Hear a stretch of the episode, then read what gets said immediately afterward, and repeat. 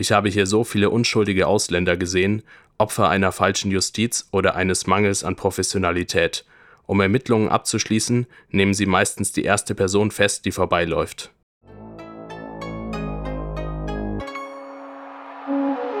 Macht wegzunehmen von denjenigen, Macht. die da oben irgendwo sind die Mächtigen und sie könnten das tun und sie tun es aber nicht. Mächtig, ohnmächtig. Macht ist ein hartes Wort, das mag ich eigentlich gar nicht so.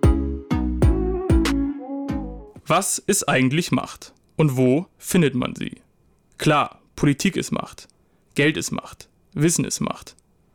Aber mit Macht geht auch Ohnmacht einher. Und der begegnet man im Alltag häufiger, als man auf den ersten Blick denken würde. Ich bin Lennart vom Projekt Ohnmacht der Journalismus Masterclass 2023 an der Uni Passau. Gemeinsam mit euch beleuchten mein Mithost Nadja und ich hier jede Folge einen neuen Aspekt von Macht. Willkommen bei Übermacht. Heute sprechen wir über das Thema Boat Driver. Dafür ist der Corby bei mir. Hallo Corby. Hallo Lennart. Für mich jetzt in der Vorbereitung war das ein Thema oder allein den Begriff Boat Driver habe ich so noch nicht gehört. Vielleicht kannst du mir, aber auch mal den Zuhörer und Zuhörerinnen erklären, was sind denn Boat Driver und wie seid ihr das ganze Thema angegangen? Ja, also tatsächlich war es auch so, dass meinem Rechercheteam und mir das Thema, äh, bevor wir mit, mit der Recherche begonnen haben, uns auch gar nicht so bekannt war. Es ist eher so ein in der Öffentlichkeit unbekannter Aspekt zum, zum Thema Flucht, sage ich mal, die Boat Driver. Im Grunde sind das Menschen, die, ähm, ja, wie der englische Name es schon sagt, die Boote führen bzw. am Steuer sitzen bei der Überfahrt über das Mittelmeer. Darunter zählen allerdings nicht nur die Bootsführer selbst oder BootsführerInnen, kommt auch manchmal vor, ähm, sondern auch alle Menschen, die äh, irgendwie beteiligt sind am, am Boot und quasi eine in Anführungszeichen tragende oder entscheidende Rolle ähm, einnehmen. Das heißt, navigieren, für Ruhe sorgen oder Wasser verteilen. Und sobald eben das Boot dann in Griechenland oder Italien anlandet, ähm, werden die vor Gericht gestellt und als Schmuggler verurteilt. Die Schlepper selbst fahren nicht nach Europa. Die wissen, dass ihnen dort hohe Strafen äh, drohen, wenn sie erwischt werden. Dem entziehen sie sich, indem sie eben die Verantwortung abwälzen auf Menschen, die auf der Flucht sind und sozusagen sowieso nach Europa wollen. Für diese Geschichte oder für unsere Recherche haben wir mit ähm, drei Personen über die Boat Driver gesprochen, darunter zwei Anwälte, ähm, der italienische Anwalt äh, Raffaella Corvella, der deutsche Anwalt Markus Ile, der aus Passau ist, und mit Christina Di Bella, ähm, die für die Nichtregierungsorganisation Borderline Europe arbeitet, und zwar in der Außenstelle äh, in Palermo. Die Organisation betreibt Öffentlichkeitsarbeit und ähm, recherchiert zu den EU-Außengrenzen und den Geschehen dort. Und Christina De Bella hat sich auf diese Boat Driver ähm, spezialisiert. Okay, vielen Dank für die, für die Einführung. Jetzt klingt ja schon so ein bisschen raus, dass Sie das Ganze nicht freiwillig machen. Warum übernehmen Sie aber dennoch das Steuer? Dahinter steckt in der Regel oder oft zumindest ein, ein Zwang. Das kann ökonomisch, aber auch wirklich Gewaltandrohung sein. Dazu kann die gute Christina Di Bella ähm, etwas sagen. Da können wir mal reinhören. Teilweise sind es Menschen, die willkürlich ausgewählt wurden, weil sie aus einem Land kommen, das äh, am Meer liegt. Das heißt, äh, dann wird die Frage gestellt, wer von euch äh, war schon mal auf einem Fischerboot? Ah, du, okay, perfekt, äh, setz dich an Steuer. Teilweise sind es aber auch Menschen, die ähm, ja, die dazu gezwungen wurden. Wir hatten auch viele Fälle, wo die Personen gesagt haben, ich habe Angst, ich kann das nicht, ähm, ich möchte mich nicht an Steuer setzen. Und dann wurde unter vorgehaltener Pistole dazu gezwungen, dass sie die Steuer übernehmen. Ähm, und teilweise sind es aber auch Menschen, die das beruflich machen, die dafür bezahlt werden und genau, die dafür Geld nehmen. Das heißt aber, um das nochmal ganz simpel oder auf den Punkt zu bringen, ähm, es kann auch sein, dass eben so ein Boatdriver vielleicht erst ein, zwei Mal so ein Fischerboot gefahren hat. Also jetzt noch nicht die große Erfahrung, sagen wir mal, als, als Bootsmann hat, weil man würde ja normalerweise denken, dass dann, wenn wirklich jemand so ein Boot fährt, der auch eine gewisse Erfahrung braucht. Aber das ist dann in diesen Fällen oft auch nicht gegeben. Genau, also das sind jetzt nicht wirklich ähm, Experten. Und wie gesagt, die Personen, die man zu den Boatdrivern zählt, sind ja auch die Leute, die gar nicht wirklich das Boot führen oder am Steuer sind, sondern eben ja, alle, die irgendwie mithelfen, unterstützen, Wasser verteilen, ähm, navigieren, für Ruhe sorgen. Also die werden auch alle verurteilt und haben natürlich jetzt keine große seemännische Ausbildung. Du, du hast ja, glaube ich, schon zwei ganz zentrale Punkte in dem Kontext angesprochen und das ist Zwang und auch einmal der Preis bzw. die Kosten. Ähm, wie viel zahlt man denn für so eine Überfahrt? Ja, das ist immer ganz schwer zu sagen, aber es sind wirklich mehrere tausend Euro. Also es kann bis zum fünfstelligen Betrag gehen, umgerechnet. Fünfstelliger Betrag. Und, und, und, und auch mal für mich jetzt rein Interesse halber, wie, wie finanzieren sich die Leute das? Also fünfstelliger Betrag ist ja jetzt nicht, was man mal einfach so im Geldbeutel locker sitzen hat. Ja, genau. Also es ist halt wirklich so, dass sie ihr Habengut ähm, verkaufen. Alles, was sie erspart haben in ihrer Heimat, ähm, wird ausgegeben. Und diejenigen, die nicht das Geld haben, da sind wir wieder bei dem Punkt Baudriver, die müssen ans Steuer. Weil nur so können sie über das Mittelmeer, weil sie einfach die finanziellen Mittel nicht haben, uh, um die Schlepperbanden zu bezahlen. Jetzt gehen wir mal davon aus, dass im Idealfall so eine Überfahrt klappt, dass das Schiff äh, mit diesen Boatdrivern eben sicher am, am Hafen oder am Land eben ankommt. Ähm, was passiert aber dann mit den Boatdrivern? Also ähm, wie können die identifiziert werden? Was haben sie dann auf dem Festland zu befürchten? Ja, also da hat auch Christina äh, Di Bella von Borderland Europe erzählt, dass ähm, Frontex mit dem Flugzeug über dem Mittelmeer ja äh, durchaus diese Boote schon spottet. Dort werden die Personen äh, identifiziert, beziehungsweise es werden Bilder gemacht von den Booten. Und da wird dann geguckt, äh, wer steht denn nahe am Steuer oder am Steuer. Weil in der Regel ist es ja so, dass die Menschen auf dem Boot, sobald sie ein Flugzeug sehen, ja aufstehen und winken und äh, sie denken, es kommt Hilfe. Und deshalb auch keiner mehr wirklich am Steuer steht. Aber Frontex äh, schaut sich dann eben die Bilder an und ich sage mal, es wird so eine gewisse Auswahl getroffen, welcher Personenkreis nahe am Steuer ist und das sind diejenigen, die dann, wenn sie an Land kommen, verhaftet werden. Weißt du in der Regel, ob das in, in, in der Masse gelingt, dass diese Boatdriver identifiziert werden oder verläuft sich das dann so ein bisschen am Land? Das ist alles ganz, ganz schwierig. Also wirklich die richtigen zu identifizieren, das ist äh, mehr, sehr komplex. Ganz häufig ist es ja auch so, dass sich die ähm, Mitgeflüchteten, die Mitfahrer, ähm, gegenseitig beschuldigen. Also Christina Di Bella meinte, ähm, manche werden zu Aussagen gedrängt von der Polizei. Ähm, der italienische Anwalt Raffaele Covella hat aber auch gesagt, ähm, dass oft die Mitgeflüchteten andere beschuldigen, damit sie sozusagen als Zeuge in dem Prozess ähm, verwickelt sind und ähm, in dem Land bleiben können, also in Italien, weil sie sich dadurch erhoffen, dass sie sozusagen zumindest befristet einen Aufenthaltstitel haben. Also sagen sie, okay, ich mache Aussagen, ob es stimmt oder nicht. Es ist alles ganz, ganz schwer nachvollziehbar. Jetzt habe ich ja schon gesagt, dass ich aber mit Sicherheit auch viele Hörer und Hörerinnen dieses, diesen Begriff Boat Driver noch nicht gehört haben. Was äh, man aber schon öfter gehört hat oder was auch immer wieder in den Nachrichten präsent war, sind ja diese Schlepperbanden. Worin unterscheiden sich denn jetzt Boat Driver zu den Schlepperbanden? Ähm, ja, im Grunde sind diese Schlepperbanden eine Organisation, die in Anführungszeichen einen Transportservice anbieten, der eben nicht ganz legal ist und dementsprechend viel Geld kostet. Die Boatdriver sind äh, selbst Menschen, die auf der Flucht sind und ähm, das Steuer übernehmen und auf dem Schiff eben aushelfen.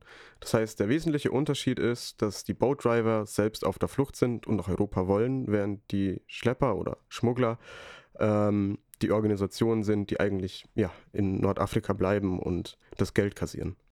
Zur Unterscheidung zwischen Boatdriver und Schmugglern hat äh, Christina Di Bella Folgendes gesagt. Die Distinktion zwischen Boatdriver und Schmuggler ist vielleicht gar nicht so, so sinnvoll, die so klar zu machen, weil wir versuchen, uns den Begriff des Schmugglers wieder ein bisschen mehr anzueignen und den auch politisch zu, äh, wieder neu zu, zu definieren. Wir haben gerade in Berlin erst äh, die Gala äh, zum Tag des Schmuggels gemacht, wo wir äh, europäische Schmuggler geehrt haben und Schleuser. Ähm, weil ja das eine, eine notwendige Figur ist. Und wenn Schmuggel bedeutet, Menschen über Grenzen äh, zu bringen, dann sollte der Begriff auch wieder ein etwas Positives bekommen. Im Deutschen geht man dann eben oft auf, ähm, weicht man aus auf den Begriff der, der Fluchthilfe. Das wird dann als etwas sehr ähm, ja, Reines, aus äh, als etwas ähm, Nobles äh, stilisiert, während der Schmuggel dann als das äh, ja, Kriminelle, das Böse betrachtet wird. Aber auch diese Unterscheidung ist nicht wirklich sinnvoll, da äh, es, wie ich schon gesagt habe, notwendig ist, dass Menschen Grenzen überqueren und das auch gegen die aktuelle Gesetzeslage tun. Das große Problem ist dann vor allem für die Boatdriver, dass vor Gericht eben kein Unterschied gemacht wird, sondern die Boatdriver so verurteilt werden, als wären sie Teil dieser Schlepperbande. Viele wissen auch gar nicht, was da auf sie zukommt, meinte zumindest Raphael Covella. Natürlich wissen die Mitglieder der Schlepperorganisationen, dass sie eine Straftat begehen.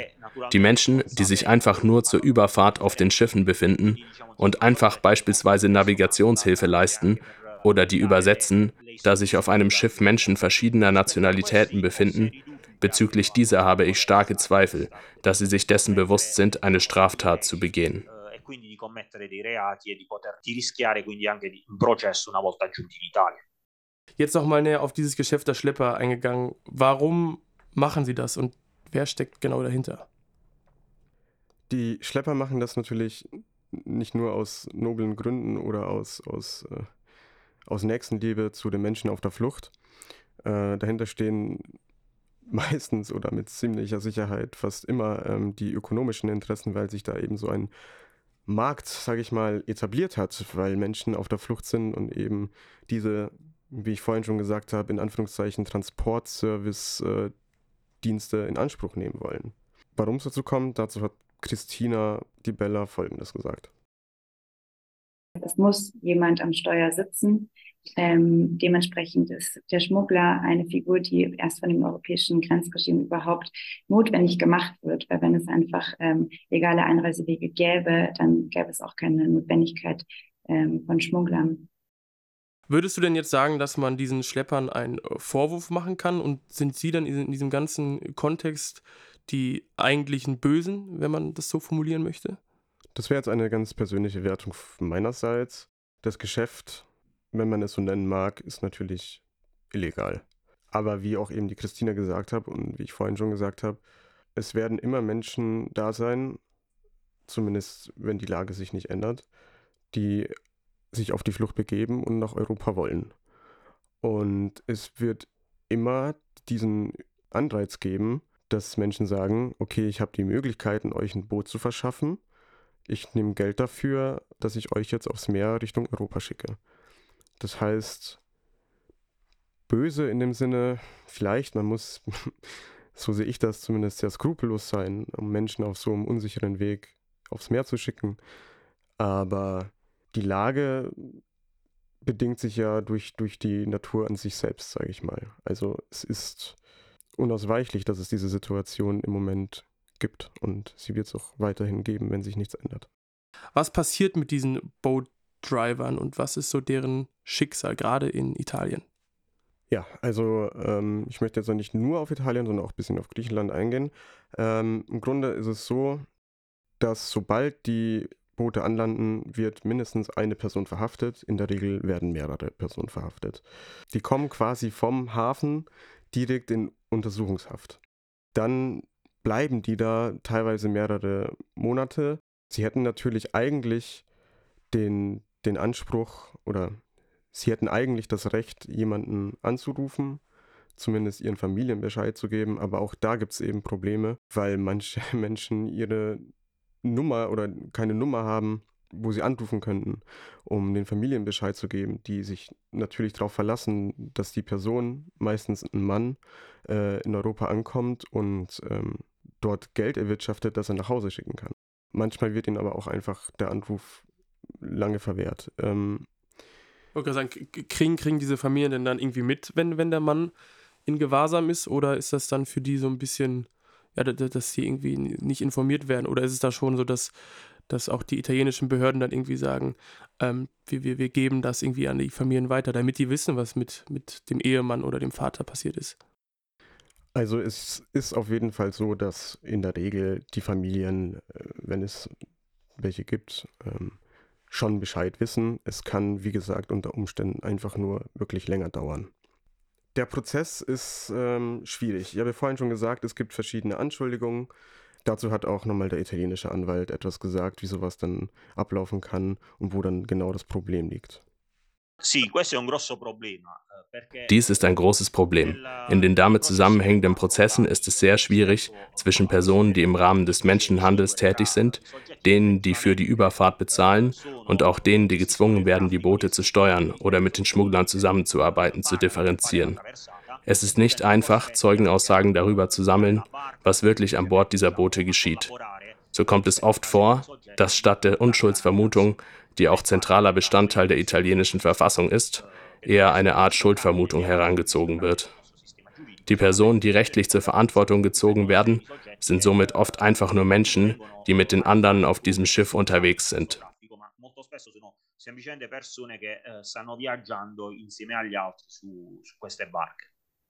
Im Grunde heißt es, dass es durchaus vorkommen kann, und so hat es auch ähm, Raffaella Covella gesagt, ähm, dass de facto Unschuldige verurteilt werden können. In Griechenland werden Boatdriver durchschnittlich zu 46 Jahren Haft verurteilt. Tatsächlich setzen sie da weniger lang ein. Das ist ein bisschen so ähnlich wie in den USA, sage ich mal, dass man da mehrmals lebenslang äh, verurteilt bekommen kann. Die Höchststrafe, die man tatsächlich absitzen kann, sind 25 Jahre. Ähm, bei mehrfacher lebenslanger Verurteilung oder 20 Jahre bei einfacher lebenslanger Haft. Das ist so alles in allem eine große psychologische Belastung auch für die verurteilten Boatdriver und es sorgt auch immer für Verunsicherung, weil sie sich nicht sicher sind, was ist jetzt genau die Strafe, die mich nach diesem Prozess erwartet. Es schwankt halt immer so zwischen drei bis 20 Jahren. 52 Prozent der in Griechenland Verurteilten sitzen eine Strafe von tatsächlich 15 Jahren bis lebenslang ein. Die äh, Nichtregierungsorganisation Borderline Europe steht im Kontakt mit diesen Boatdrivern im Gefängnis, ähm, indem sie sich Briefe schreiben. Und so ein Brief, beziehungsweise Auszüge eines Briefes, ähm, habe ich mal mitgebracht. Der wurde geschrieben von Ali im Juni 2021. Er wurde in Italien verurteilt zu 30 Jahren Haft, weil er eine Wasserflasche dabei hatte. Zu meinem Fall möchte ich gleich etwas Wichtiges sagen. Ich und meine Freunde sollten mit niemandem verglichen werden, denn wir haben kein Boot gesteuert. Ich habe hier so viele unschuldige Ausländer gesehen, Opfer einer falschen Justiz oder eines Mangels an Professionalität. Um Ermittlungen abzuschließen, nehmen sie meistens die erste Person fest, die vorbeiläuft. Wir wurden angeklagt und zu 30 Jahren verurteilt, nur weil wir Libyer sind. Die Polizei hat mich nicht weder mit dem Namen, der auf meinem Arm stand, und auch nicht mit einem Foto ausgerufen. Sie haben mich nur gefragt, ob ich Libyer bin, und ich habe ja gesagt.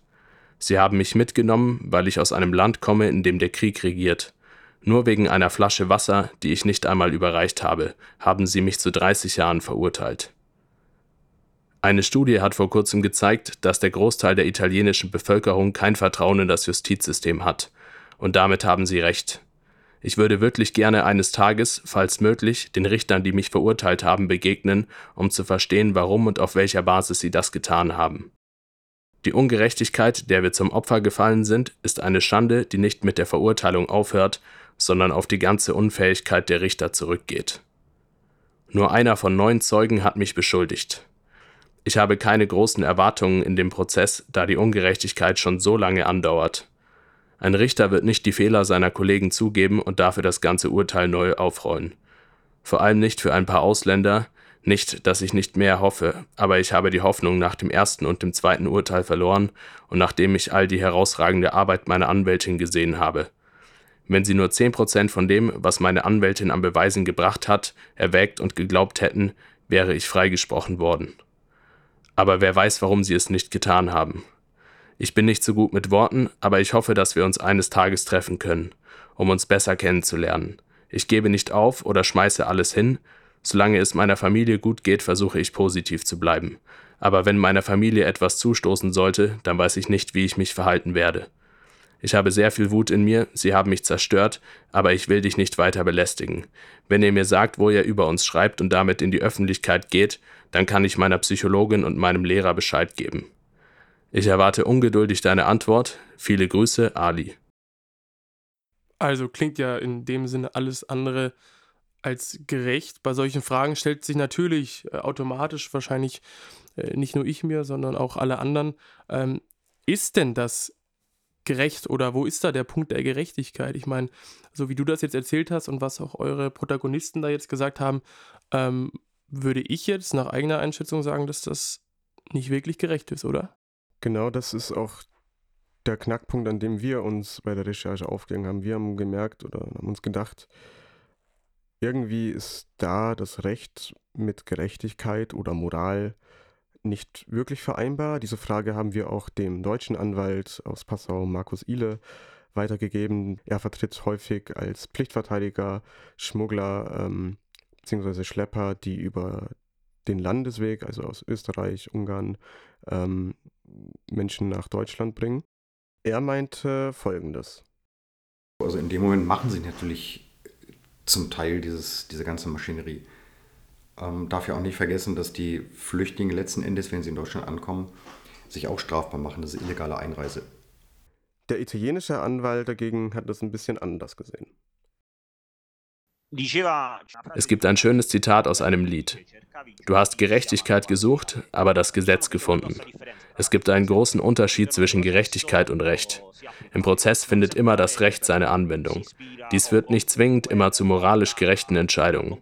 Das Gesetz dient dem Erhalt einer gesellschaftlichen Ordnung und ist das Ergebnis einer historischen Entwicklung. Das heißt nicht, dass unsere Gesetze heute, in 50 oder 100 Jahren noch für gerecht gehalten werden. So war ja beispielsweise in der Vergangenheit Sklaverei von vielen Staaten als soziales Phänomen anerkannt, sogar von den rechtlichen Vorschriften vorgesehen. Mit Kultur- und Prinzipienänderungen wie auch sozialen Rechten hat man diese Vorstellung und dieses Normensystem überwunden. Heute befinden wir uns in einer ähnlichen Situation.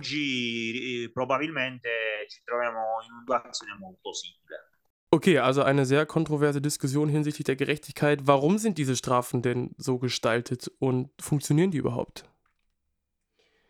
Ähm, ja, zum Punkt, warum sie so gestaltet sind, da sind sich sowohl Christina Di Bella ähm, als auch der italienische Anwalt Raffaella Covella sehr einig. Kurz gesagt, es geht um Abschreckung. Ähm, Christina sagt dazu Folgendes die Nachricht dahinter ist natürlich, steigt nicht in die Boote.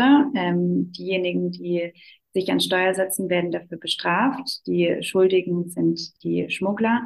Ähm, gleichzeitig wird dann natürlich von den eigenen europäischen Verantwortlichkeiten abgelenkt, weil gerade bei aufsehenerregenden Ereignissen wie jetzt dem ähm, Schiffbruch vor Kuto oder ähm, jetzt bei Pylos, wo natürlich ähm, der Aufschrei groß ist, warum haben die nationalen ähm, Küstenwachen nicht eingegriffen, ist es natürlich leichter für die Politik abzulenken und zu sagen, ja, die Schuldigen sind die Schmuggler, die die Überfahrten ähm, organisiert haben.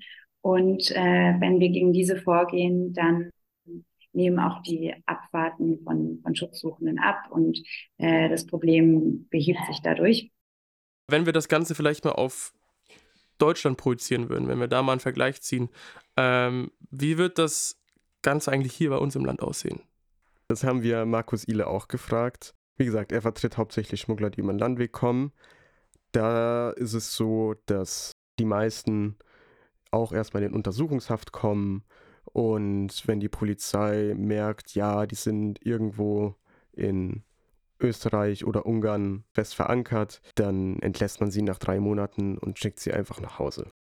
Wir haben ihm dann auch die Frage gestellt, was wäre, wenn ein Boot mit Geflüchteten über die Nordsee äh, nach Deutschland kommen würde und wäre da der Bootsführer ähm, gezwungen worden, das Boot zu steuern, ähm, wie es da aussehen würde. Und da war dann das seine Antwort. Da würde das deutsche Recht äh, genügend Möglichkeiten bieten. Das geht ja schon damit los, dass äh, die Person keinerlei Vergütung dafür bekommt.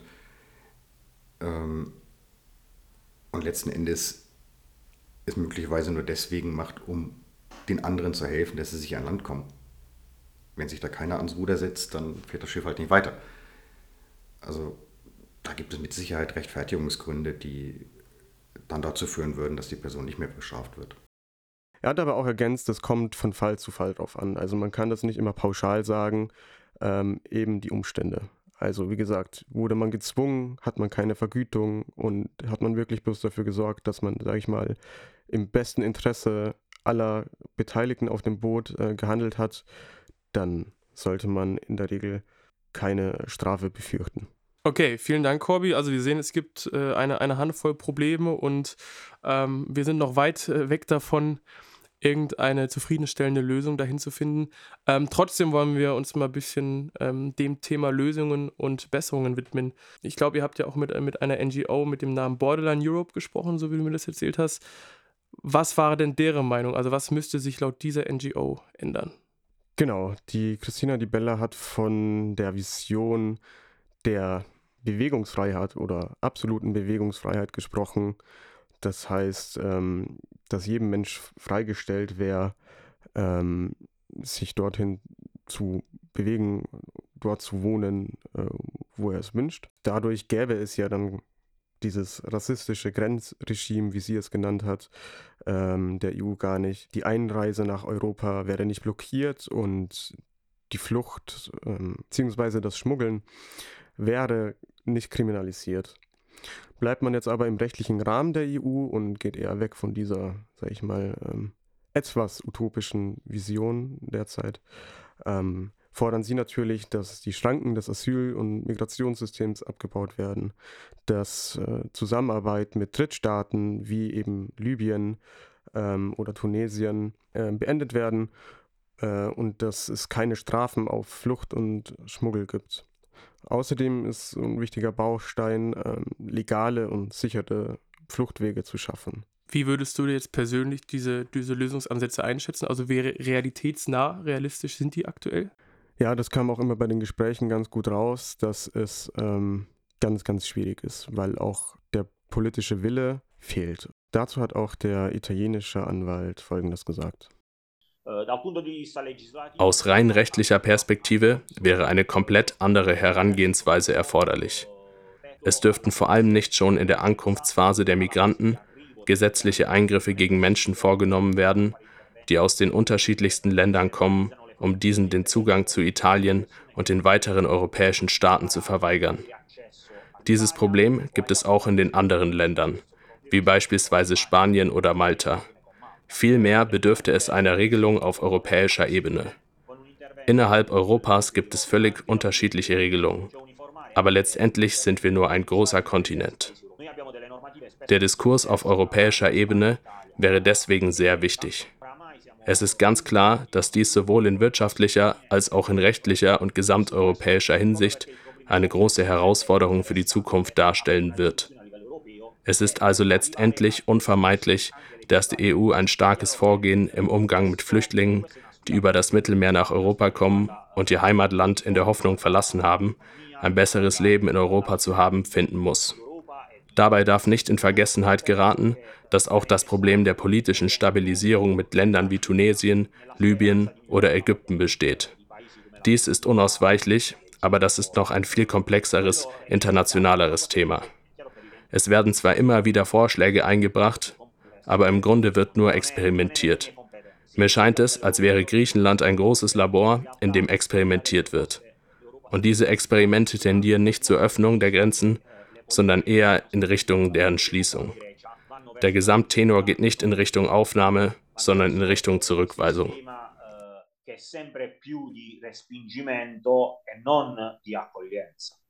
Wir haben ja jetzt ein bisschen rausgehört, dass es sehr viele unterschiedliche Strafen gibt würde dann vielleicht eine Gesetzesänderung oder eine Angleichung in Europa ähm, beziehungsweise auch in den Nationalstaaten Sinn machen, um das Ganze vielleicht ein bisschen zu vereinheitlichen? Das ist jetzt erstmal meine Meinung, aber im Grunde würde ich persönlich sagen, es wird alles insgesamt gerechter machen. Das ist nur sehr schwer durchzusetzen, weil, wie gesagt, der eine Staat will lieber diese Strafen und der andere Staat diese Strafen. Hören wir mal, was äh, Markus Ihle, der selbst auch CSU-Politiker ist, ähm, dazu sagt. Es ist immer die Frage, auf welchem Niveau man das vereinheitlicht. Also überzogene Strafen in Deutschland, nur weil es die Ungarn machen, halte ich für nicht sinnvoll. wenn andere Länder, das sage ich jetzt nicht als Verteidiger, sondern äh, als Bürger, wenn andere Länder einfach zu lasche Strafen haben, das auf dem Niveau dann anzugleichen, ist wahrscheinlich auch nicht sinnvoll. Aber man darf ja auch nicht vergessen, es ist das Geld des Steuerzahlers, das in diesen ganzen Verfahren keine, keine unerhebliche Rolle spielt. Äh, das ist allein schon das, das Ermittlungsverfahren, das Hauptverfahren bis zur Verurteilung. All das läuft letzten Endes auf Kosten des Steuerzahlers. Äh, von den Schleusern, die wir hier haben, von denen kann man nichts holen. Also theoretisch würden die Kosten hinterher bei denen geltend gemacht, aber das kann man vergessen. Wenn wir die dann auch noch in der Strafhaft sitzen haben, sind ja auch alles Kosten, die der Steuerzahler zu zahlen hat. Und die sind richtig hoch. Also stellt sich die Frage, reicht nicht eine Bewährungsstrafe, dass sie wieder ab nach Hause können? Müssen wir die unbedingt bei uns in der Strafhaft haben? Eben auf Kosten des Steuerzahlers. Okay, vielen Dank, Corby, bis hierhin für, für diese Eindrücke. Am Ende kommen wir zu unserer Rubrik Die schnellen drei, wo wir jedem Gast, der uns hier besucht, drei schnelle Fragen stellen wollen. Die erste Frage, die ich an dich hätte, Corby, wäre, wo findet man jetzt hier bei eurem doch sehr großen Thema ein Macht- bzw. ein Ohnmachtverhältnis? Das ganz kurz zu beantworten ist jetzt nicht wirklich leicht. Ähm, ich versuche es trotzdem. Ich würde einfach sagen, überall. Auf Wasser, weil dort die Geflüchteten und Boatdriver sowieso ähm, in einer Unmachtsituation sind. Am Hafen, weil sie dort sofort inhaftiert werden. Vor Gericht, weil es durchaus Schwierigkeiten gibt, allein wegen der Sprache und allem und dann eben auch hinter Gittern, wenn du für deinen Wunsch nach Europa zu gelangen eine Freiheitsstrafe abbüßen musst. Ähm, ich könnte mir kaum etwas vorstellen, was mehr Unmacht in mir hervorruft. Okay, vielen Dank. Zweite Frage ist, ich meine, ihr habt euch jetzt sehr intensiv mit der ganzen Thematik beschäftigt. Was würdest du sagen, ist in diesem Zusammenhang Macht? Die Macht in diesem Thema ist für mich ähm, die Suche nach Gerechtigkeit. Ganz kurz gesagt. Okay, Corby, dann kommen wir schon zu unserer letzten Frage. Ähm, du hast dich ja jetzt mit deiner Gruppe wirklich sehr intensiv mit diesem Thema beschäftigt. Was würdest du sagen, was hat dich während der Recherche am meisten überrascht oder ja, vielleicht auch am meisten mitgenommen? Das waren ähm, wirklich die hohen Strafen. Also als ich gehört bzw. gelesen habe, dass die Menschen in Griechenland bis zu ja, 46 oder im Durchschnitt dass die Menschen in Griechenland im Durchschnitt 46 Jahre Haft ähm, ja, zugesprochen wird, die sie natürlich nicht ganz verbüßen würden, aber da ist mir ja, die Kinnlade runtergefallen, sage ich mal. Ja. Also Corby, vielen Dank für deine Zeit. Schön, dass du heute da warst. Ähm, vielen Dank, dass du uns die Arbeit deines Teams ein bisschen näher gebracht hast und dass ihr als Gruppe äh, Aufmerksamkeit auf dieses, glaube ich, doch sehr wichtige Thema gelenkt habt. In der nächsten Folge soll es dann um einen bisschen lockeren Aspekt der Macht gehen. Äh, die Nadja wird sich mit dem Andi über junge Führungskräfte unterhalten. Es geht grob gesagt um jung und mächtig. Was sich dahinter genau verbirgt, das hört in der nächsten Folge. Also bleibt gespannt und bis zum nächsten Mal. Hier ist nochmal Corby. Ich möchte mich bedanken bei allen InterviewpartnerInnen und Magnus Tüller, der Alis Brief und die Übersetzungen von Raffaela Covellas Aussagen eingesprochen hat. Und ganz herzlich bedanken möchte ich mich bei Nina Nössing dafür, dass sie unser Interview mit Covella übersetzt hat und immer für Rückfragen zur Verfügung stand.